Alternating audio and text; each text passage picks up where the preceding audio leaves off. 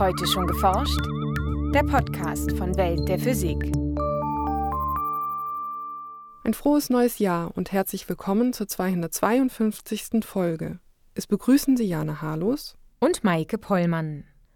Auch wenn mittlerweile weit über 100 chemische Elemente bekannt sind, reicht Astronomen bereits eine recht grobe Einteilung, um die chemische Zusammensetzung von Sternen zu beschreiben. Die Massenanteile heißen X, Y und Z. Das heißt, X ist Wasserstoff, der Massenanteil von Wasserstoff in diesem Stern. Y ist der Massenanteil von Helium und Z ist alles andere. So Norbert Christlieb von der Universität Heidelberg. Gemeinsam mit anderen Astronomen ist er auf der Suche nach Sternen, die vergleichsweise kleine Mengen an Elementen aufweisen, die schwerer als Wasserstoff und Helium sind. Was es mit diesen sogenannten metallarmen Sternen auf sich hat und warum sie für Forscher so wichtig sind, darum geht es heute in unserem Schwerpunkt. In den aktuellen Meldungen berichten wir über turbulente Strömungen, die durch zusätzliche Verwirbelungen wieder gleichförmig fließen, über einen Blick ins Innere eines weißen Zwergsterns und über den schnellsten Motor der Welt. Erst einmal aber der Beitrag über metallarme Sterne von Franziska Konitzer. Bereits kurz nach dem Urknall vor rund 13,8 Milliarden Jahren entstanden die ersten Sterne. Unsere Sonne begann erst viel später zu leuchten, vor rund 5 Milliarden Jahren. Sie gehört damit zu einer jüngeren Generation als die ersten Sterne im Kosmos. Zu welcher Generation ein Stern gehört, können Astronomen herausfinden, indem sie seine chemische Zusammensetzung bestimmen. Wasserstoff und Helium sind und ein bisschen Lithium sind ja die Elemente, die im Urknall entstanden sind. Das heißt, die erste Generation bestand nur aus diesen Elementen. Dann im Laufe der Zeit wurden die schwereren Elemente äh, produziert in Supernova-Explosionen im Inneren von Sternen. Und das heißt, die nächsten Generationen hatten dann schon ein bisschen von diesen schweren Elementen. Und heute die Sonne hat also ungefähr 3% äh, Massenanteil an Elementen schwerer als Wasserstoff und Helium. Sagt Norbert Christlieb von der Universität Heidelberg. Zusammen mit seinen Kollegen ist der Astronom auf der Suche nach Sternen, die im Gegensatz zur Sonne besonders wenig oder gar keine Elemente schwerer als Wasserstoff und Helium enthalten. Solche Elemente wie etwa Lithium, Kohlenstoff oder Sauerstoff fassen Astronomen unter dem Begriff Metalle zusammen. Die Suche nach metallarmen Sternen lässt sich als eine Art astronomische Archäologie ansehen, denn üblicherweise sind besonders metallarme Sterne auch besonders alt. Es gibt keine strenge Korrelation zwischen dem Alter und der Metallhäufigkeit, aber man kann aufgrund der chemischen Zusammensetzung schon sagen, dass ein Stern, der nur den Tausendstel des Anteils der schweren Elemente hat äh, im Vergleich zur Sonne, dass dieser Stern sehr alt sein muss, weil er sich aus einer Gaswolke gebildet hat, die noch nicht so weit angereichert gewesen ist ähm, mit diesen äh, schweren Elementen. Und solche Gaswolken findet man im heutigen Universum halt nicht mehr. Unsere Sonne gehört der neuesten Sterngeneration an, die auch Sternpopulation 1 genannt wird. Sterne mit einem deutlich niedrigeren Metallgehalt gehören einer älteren Generation an und werden als Population 2 Sterne bezeichnet. Sie sind meist älter als 6 Milliarden Jahre. Zumindest theoretisch sollte es auch noch metallärmere und damit noch ältere Sterne geben. Die Population 3 ähm, ist also die erste Generation von Sternen, die also überhaupt keine Metalle haben. Obwohl Astronomen bereits seit 50 Jahren danach suchen, haben sie noch nie einen dieser allerersten Sterne beobachtet. Zwar lassen sich Galaxien bereits im frühen Universum aufspüren, die wir so sehen, wie sie kurz nach dem Urknall erschienen. Die darin enthaltenen Sterne lassen sich allerdings nicht einzeln auflösen. Allerdings halten Norbert Christlieb und seine Kollegen es auch für möglich, dass einige der ältesten Sterne besonders langlebig sind und noch heute im Milchstraßensystem existieren könnten. Schließlich bildete sich die Galaxis bereits kurz nach dem Urknall, vor schätzungsweise etwa 13,8 Milliarden Jahren. Ein vielversprechender Ausgangspunkt für die Suche ist der sogenannte Halo des Milchstraßensystems, ein ausgedehnter, kugelförmiger Bereich mit einzelnen Sternen und Sternhaufen, Gaswolken und vermutlich dunkler Materie, in dessen Zentrum sich unsere Galaxie befindet. Also es kann sein, dass im Halo unserer Milchstraße Population drei Sterne sind, aber sie sind halt so selten, dass wir sie bis jetzt noch nicht gefunden haben. Inzwischen haben die Astronomen die Suche nach Population drei Sternen ausgeweitet und nehmen nicht nur die galaktischen Außenbereiche, sondern auch die dichten inneren Regionen der Galaxis ins Visier.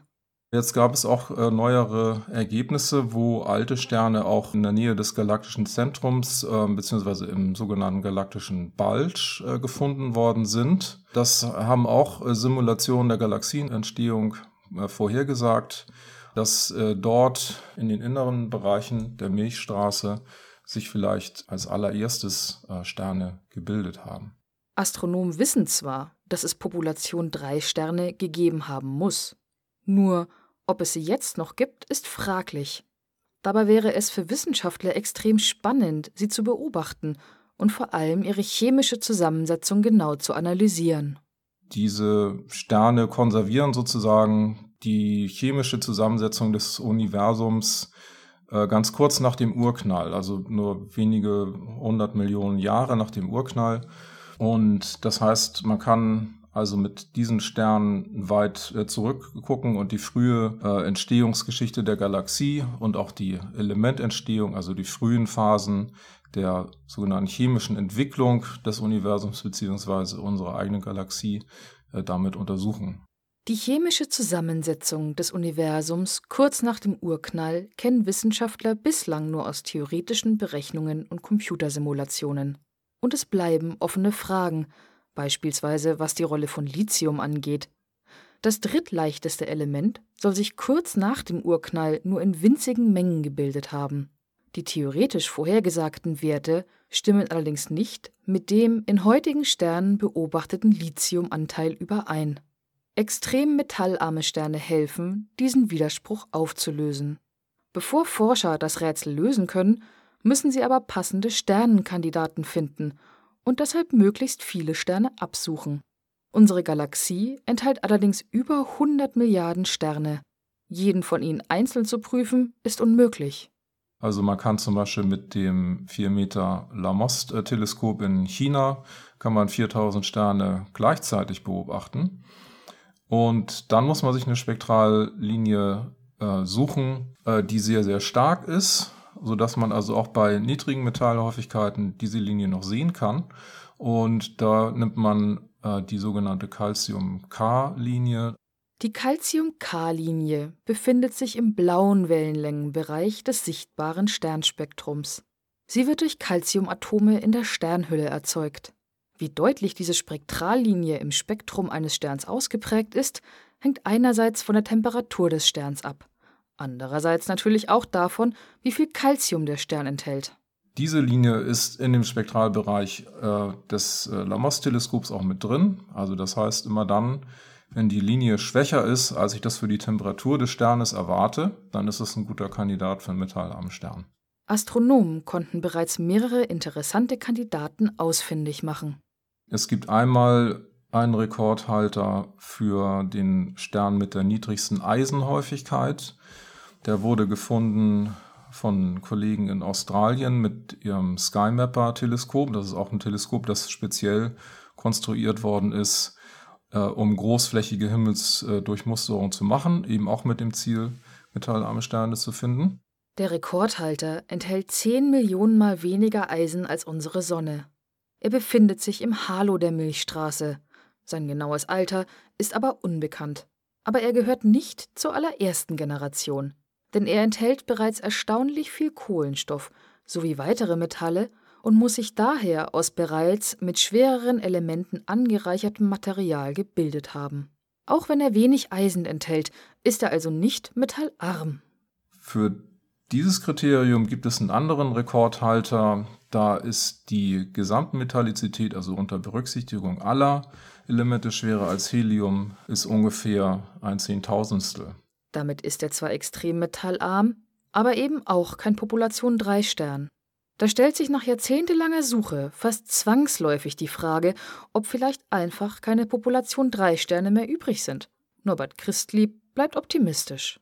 Also ich bin inzwischen immer mehr davon überzeugt, dass es das tatsächlich gibt und dass wir sie auch finden können, wenn wir Himmelsdurchmusterungen machen, die Volumen durchsuchen, die groß genug sind. Das ist immer das entscheidende Kriterium. Nachrichten über Tausende von Kilometern strömt Erdöl durch Pipelines und kann dabei von Turbulenzen gebremst werden. Mit Pumpen lässt sich zwar ein ausreichender Durchfluss aufrechterhalten, doch für deren Betrieb sind immense Strommengen nötig.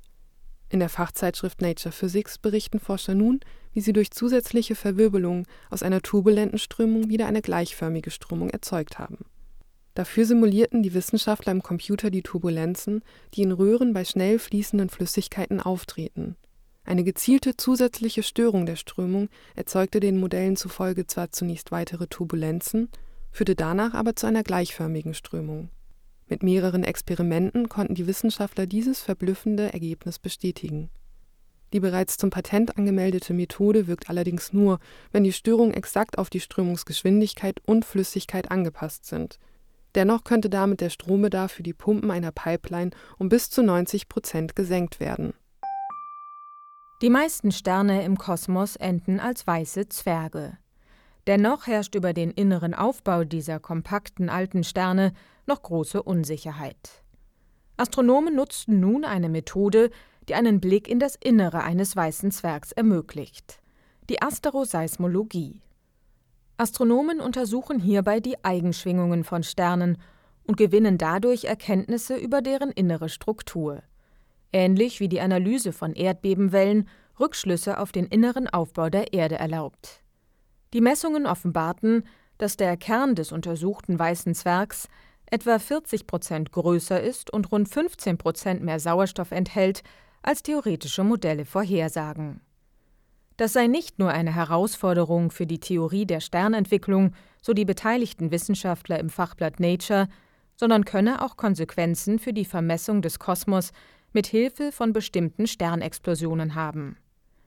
Denn stoßen weiße Zwerge zusammen und verschmelzen, entstehen Supernovae des Typs 1a, die bei der Entfernungsbestimmung im Weltall eine wichtige Rolle spielen. Kleine Spiegel in Projektoren oder in winzigen Turbinen erreichen heute bereits Drehzahlen von bis zu 100.000 Rotationen pro Sekunde. Noch sehr viel schneller drehte sich nun eine kleine Stahlkugel. Diese ließen Wissenschaftler in einem Magnetfeld schweben und trieben sie über ein weiteres rotierendes Magnetfeld an.